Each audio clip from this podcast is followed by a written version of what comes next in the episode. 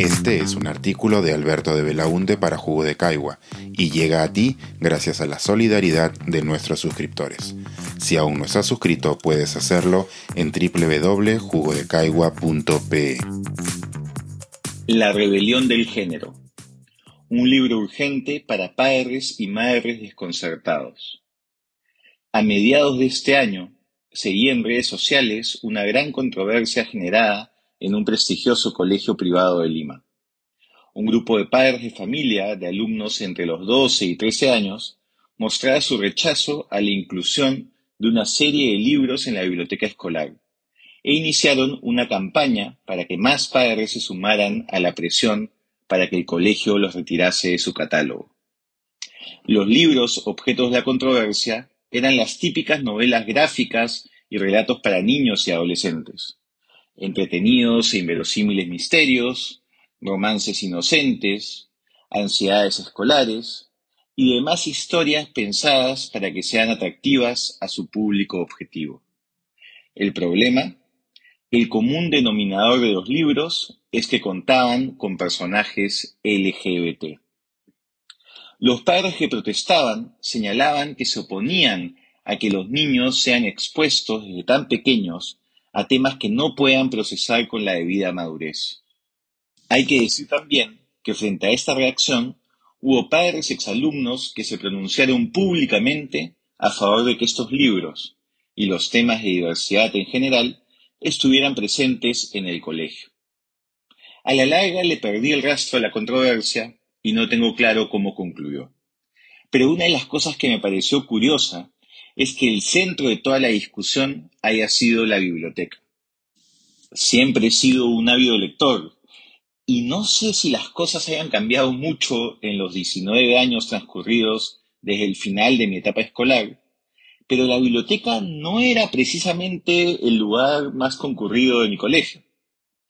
Mientras esos padres se preocupaban por libros que sus hijos probablemente nunca iban a leer, es más que probable que los chicos estuvieran usando la cuenta familiar de Netflix para ver, al igual que toda su promoción, la exitosa serie Heartstopper, la cual cuenta el romance escolar de dos chicos, uno gay y el otro bisexual, que tiene entre sus personajes a una chica trans, amiga de ambos.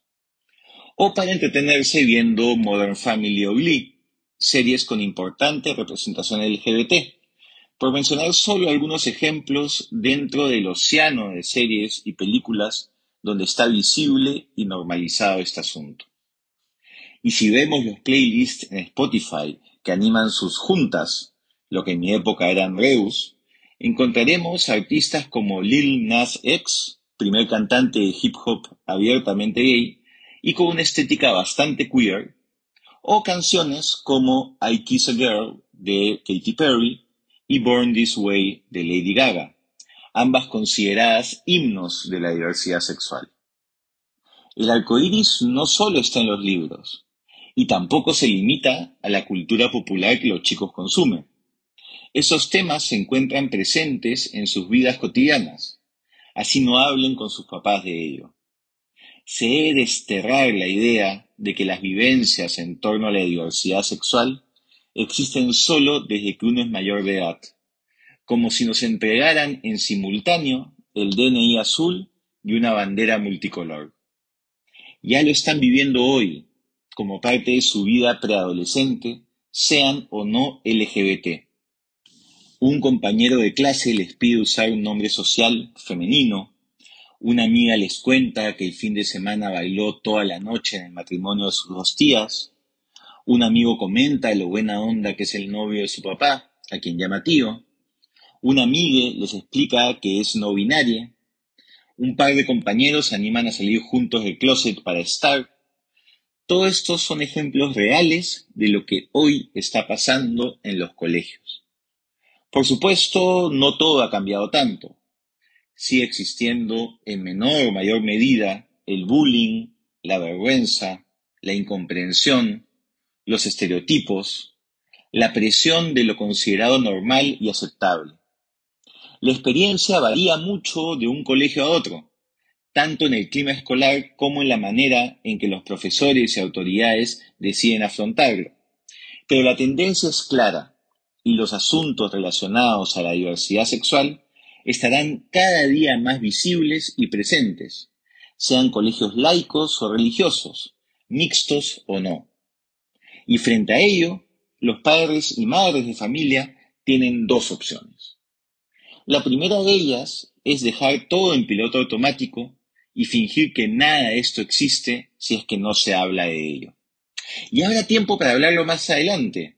Es la frase con la que suelen engañarse los padres que asumen esta posición, pues no se dan cuenta de que la línea del tiempo que imaginan no se condice con la que están viviendo sus hijos.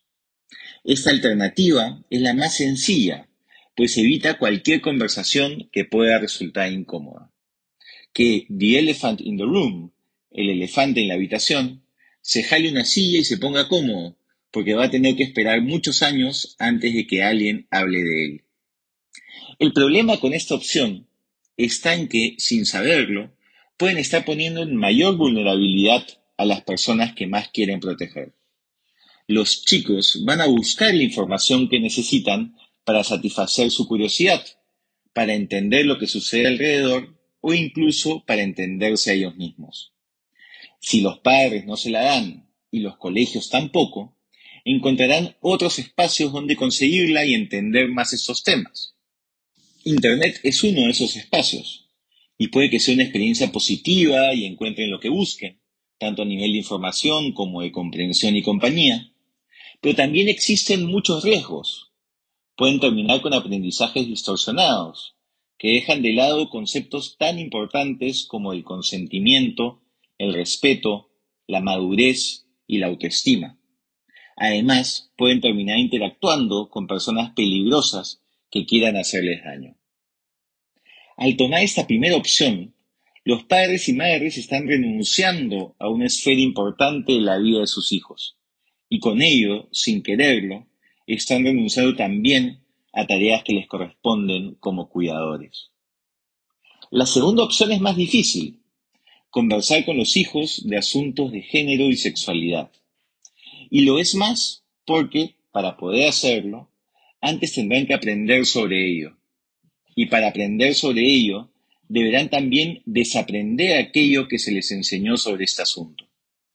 Enseñanzas conscientes e inconscientes a lo largo de décadas de vida, siempre desde una mirada donde lo normal era lo bueno y todo aquello que hoy entra en la categoría de diversidad era malo, raro y debía ser evitado o corregido. Es por todo ello que el libro La rebelión del género de Olga Montero, Planeta 2022, es un aporte tan valioso, pues podrá ayudar a muchísimos padres, madres y cuidadores que desean ir por esa segunda opción. El libro parte de una base conceptual sólida, pero no se encierra en la academia. Por el contrario, se nutre la experiencia de Olga como psicóloga y psicoanalista que ha atendido a muchos adolescentes y sus padres en temas relacionados a la diversidad sexual. Así, las definiciones conceptuales y la base teórica desarrolladas en el libro se intercalan con consultas y ejemplos recogidos de su experiencia profesional, por padres y madres con las mismas interrogantes de quienes leerán el libro, lo que agiliza la lectura y permite aterrizar lo que se explica en interrogantes cotidianas y ejemplos concretos. Uno de los principales aciertos de la rebelión del género es que no pontifica ni condena. Hay mucha empatía hacia los padres y madres que no entienden qué sucede con sus hijos o que no pueden aceptar lo que ellos les están expresando. Quien se acerque como lector al libro, sin importar cuál sea su experiencia previa o su ideología, no se sentirá juzgado. La autora buscará responder con solvencia teórica y con ejemplos reales cada una de las interrogantes que existen frente a este fenómeno, desde el punto de vista de las madres, los padres y los cuidadores. Mi hijo dice que es trans. ¿Cómo sé que no está confundido? ¿Qué es ser pansexual? Porque hay tantas palabras nuevas. ¿Qué hace que alguien sea homosexual? Y un largo y diverso etcétera. Creo que la fortaleza de este enfoque se debe a la manera tan humana en que Olga entiende lo que están pasando las familias que confrontan esas tensiones y lo que finalmente buscan, así sean incapaces de expresarlo. Esto queda muy claro en una de mis citas favoritas del libro. Abro comillas. Nuestra mayor necesidad como seres humanos es sentirnos amados, aceptados y reconocidos tal como somos. O como decíamos cuando esperábamos a nuestros hijos, que estén sanos y que sean felices. Fin de la cita. Todo lo demás puede construirse y deconstruirse sobre esa base. Pensar, escribir, editar, grabar, coordinar, publicar y promover este y todos nuestros artículos en este podcast cuesta y nosotros los entregamos sin cobrar. Contribuye en www.jugodecaigua.pe barra suscríbete y de paso envía tu suscriptor nuestras reuniones editoriales.